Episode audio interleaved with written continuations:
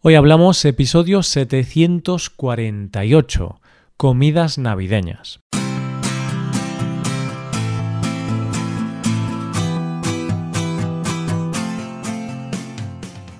Bienvenido a Hoy Hablamos, el podcast para aprender español cada día. Ya lo sabes, publicamos nuestro podcast de lunes a viernes.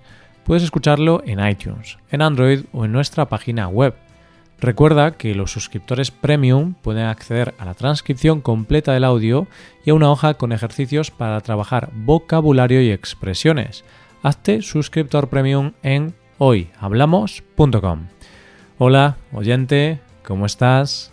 Ya queda muy poco para la Nochebuena y la Navidad y para pasar estas fechas con la familia. Y son esos momentos de decidir qué día pasas con tu familia y qué día pasas con la familia de tu pareja.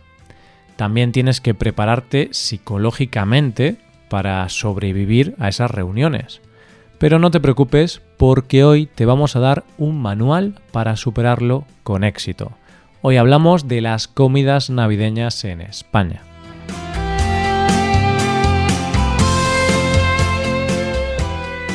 Navidad, Navidad, dulce Navidad. La alegría de este día hay que celebrar. ¿Celebrar? Hay que celebrar. Pues dicho y hecho, los españoles somos muy cumplidos.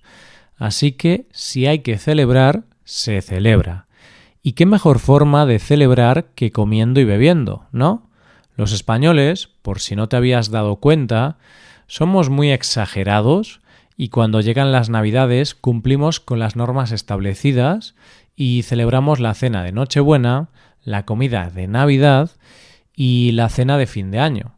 Pero vamos más allá y hacemos también cenas o comidas de empresa y de amigos. Nos pasamos todas las Navidades alrededor de una mesa, saltándonos la dieta y lanzándonos de cabeza a los excesos. Pero es que, como decía al principio, si hay que celebrar algo, lo hacemos a lo grande. Semanas antes de las fechas importantes de Navidad, empezamos con las comidas o cenas de empresa y amigos.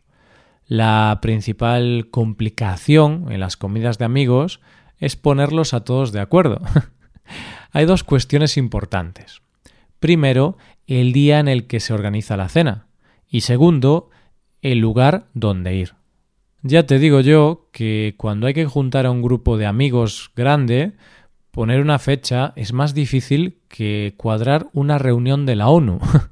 Todo el mundo tiene problemas de fechas porque lo normal es tener muchos planes esas fechas e incluso tener varias cenas navideñas. ¿Por qué se hacen estas cenas navideñas?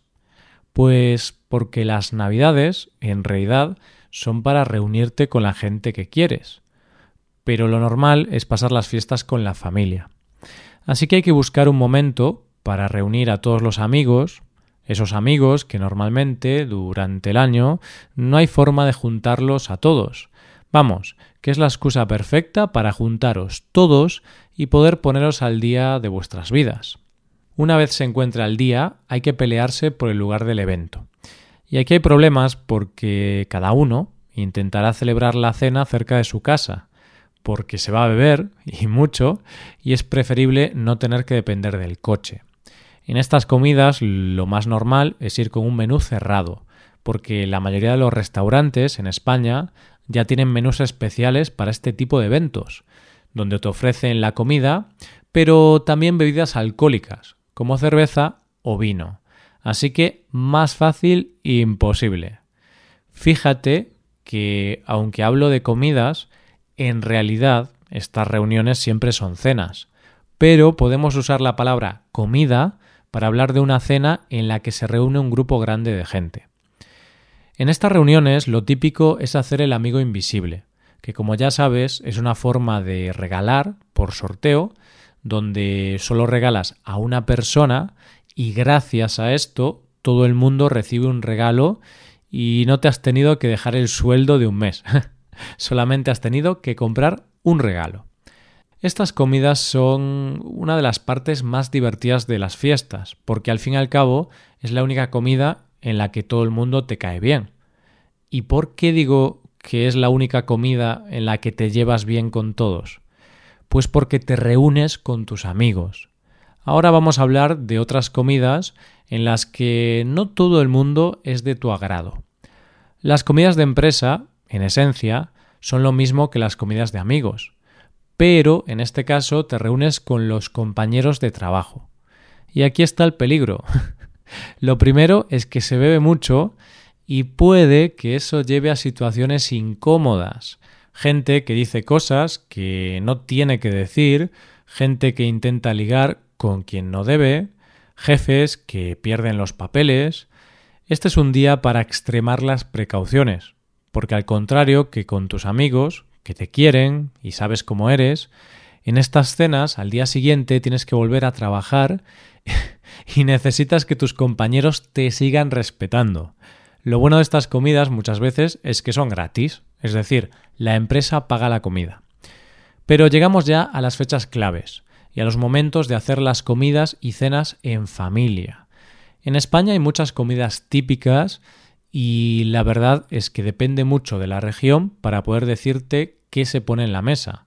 Pero para no alargarnos demasiado, te diré que hay cosas que no suelen faltar en las mesas de los españoles y que son un clásico en las Navidades.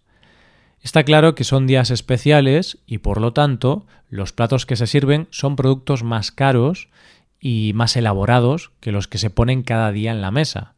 Un buen jamón ibérico es algo que no suele faltar, así como buen marisco, que son productos un poco caros, sobre todo en la Navidad, porque por estas fechas este tipo de productos se ponen por las nubes, principalmente el marisco.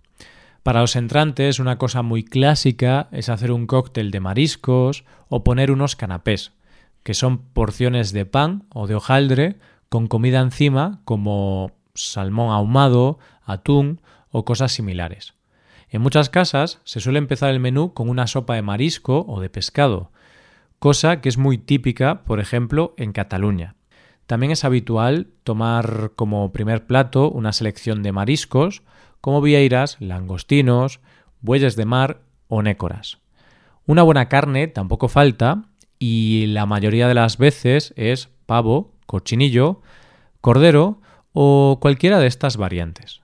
Pero claro, no a todo el mundo le gusta la carne, así que normalmente en estas fechas se sirve también un pescado que es muy típico, el besugo al horno. En mi región, por ejemplo, otro pescado muy habitual es el bacalao. Así que ya nos hemos comido el jamón, el cóctel de mariscos, la sopa, el marisco, la carne y el pescado. Tú pensarás que es una auténtica barbaridad y ya está. Pero no, no hemos acabado. Aún nos faltan los postres. ¿Cómo? Sí, sí, oyente, aún nos quedan los postres. El postre es como una religión en nuestro país. Las cosas más típicas que tenemos son los turrones, mazapanes, polvorones y peladillas. Y toda esta comida, por supuesto, estará acompañada por alcohol, mucho alcohol, mucha cerveza, mucho vino y un buen cava para terminar. En estas fechas se reúne mucha gente en la mesa porque normalmente en la mayoría de las casas se reúnen familias enteras e incluso gente de tu familia que ves solo una o dos veces al año.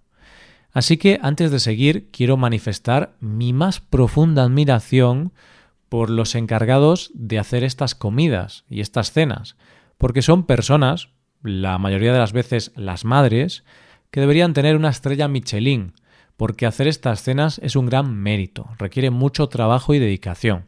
Si vas a una de estas comidas o cenas y no tienes claro quién ha cocinado, reconocerás a los cocineros porque son esas personas que llegan a la mesa agotadas y que siempre están para arriba y para abajo. El caso es que son familias enteras bebiendo alcohol sin parar. Y eso es un auténtico cóctel molotov. porque ya te he contado las comidas típicas, pero otra de las cosas típicas son las peleas entre familias. Así que lo mejor que puedo hacer por ti, si vas a alguna comida o cena de este tipo, es darte algunos consejos.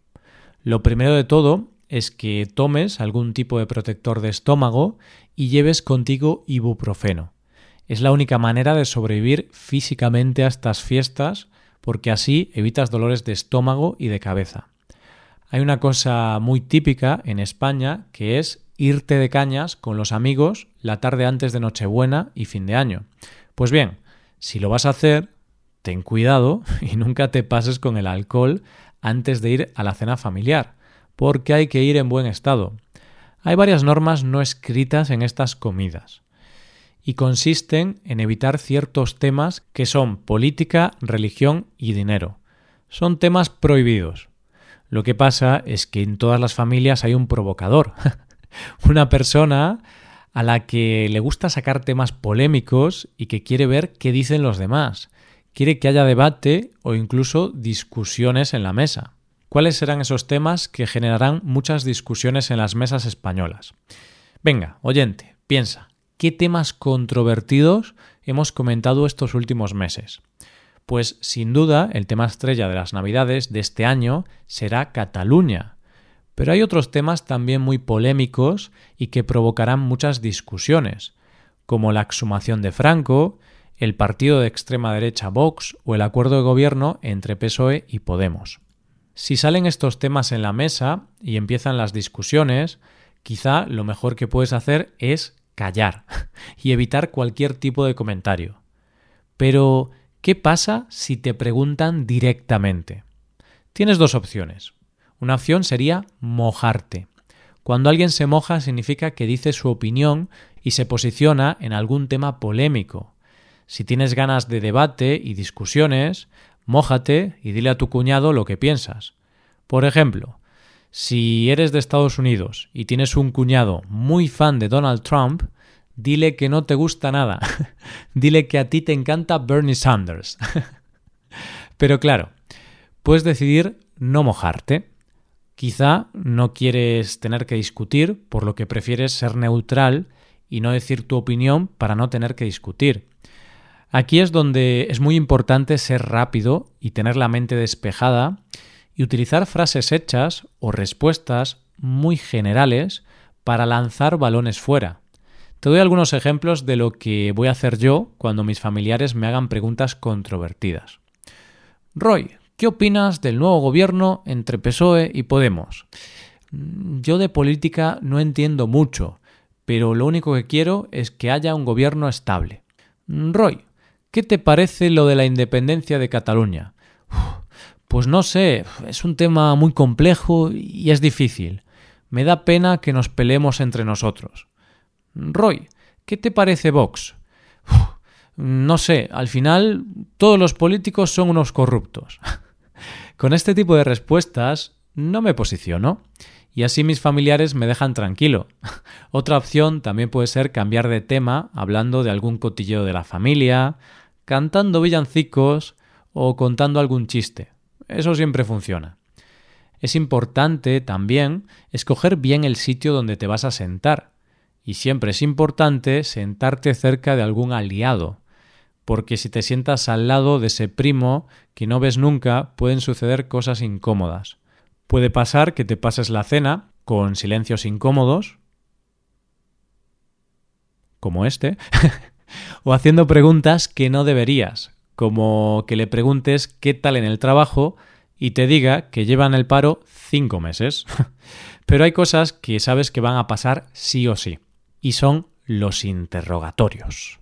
Interrogatorios Sí, un auténtico tercer grado por parte de esos interrogadores profesionales que son las personas mayores de tu familia. A ellos solo les interesa si tienes novia o no, si te vas a casar o no, si piensas tener hijos o no, cómo te va el trabajo, si tienes estabilidad económica y laboral, vamos, quieren saber todos los detalles de tu vida privada. Yo creo que llegará un momento que nuestros abuelos o familiares se interesarán tanto por nosotros que hasta nos pidan un análisis de sangre. es importante ir preparado para este tipo de preguntas para darles respuestas que los hagan felices. Pero si no te sirven las respuestas comodín, los villancicos, los cambios de tema o los chistes, tengo que decirte que solo hay una solución conocida para enfrentarte a esto. Beber. Bromas aparte, tengo que decirte que estas comidas son muy divertidas y al final son días donde te reúnes con gente a la que quieres. Y la verdad es que si no hay algunas de estas cosas, las echas de menos y sientes que le falta algo a la Navidad. Así que si ves que la cena está demasiado tranquila, siempre puedes romper el hielo diciendo, oye, hay que ver cómo está la cosa en Cataluña. Esto es todo, espero que os haya gustado el episodio y espero que haya sido de interés. Muchas gracias por escucharnos. Por último, te recuerdo que puedes ver la transcripción completa y una hoja de ejercicios para trabajar vocabulario y expresiones en nuestra página web. Ese contenido solo está disponible para suscriptores premium. Hazte suscriptor premium en nuestra web hoyhablamos.com.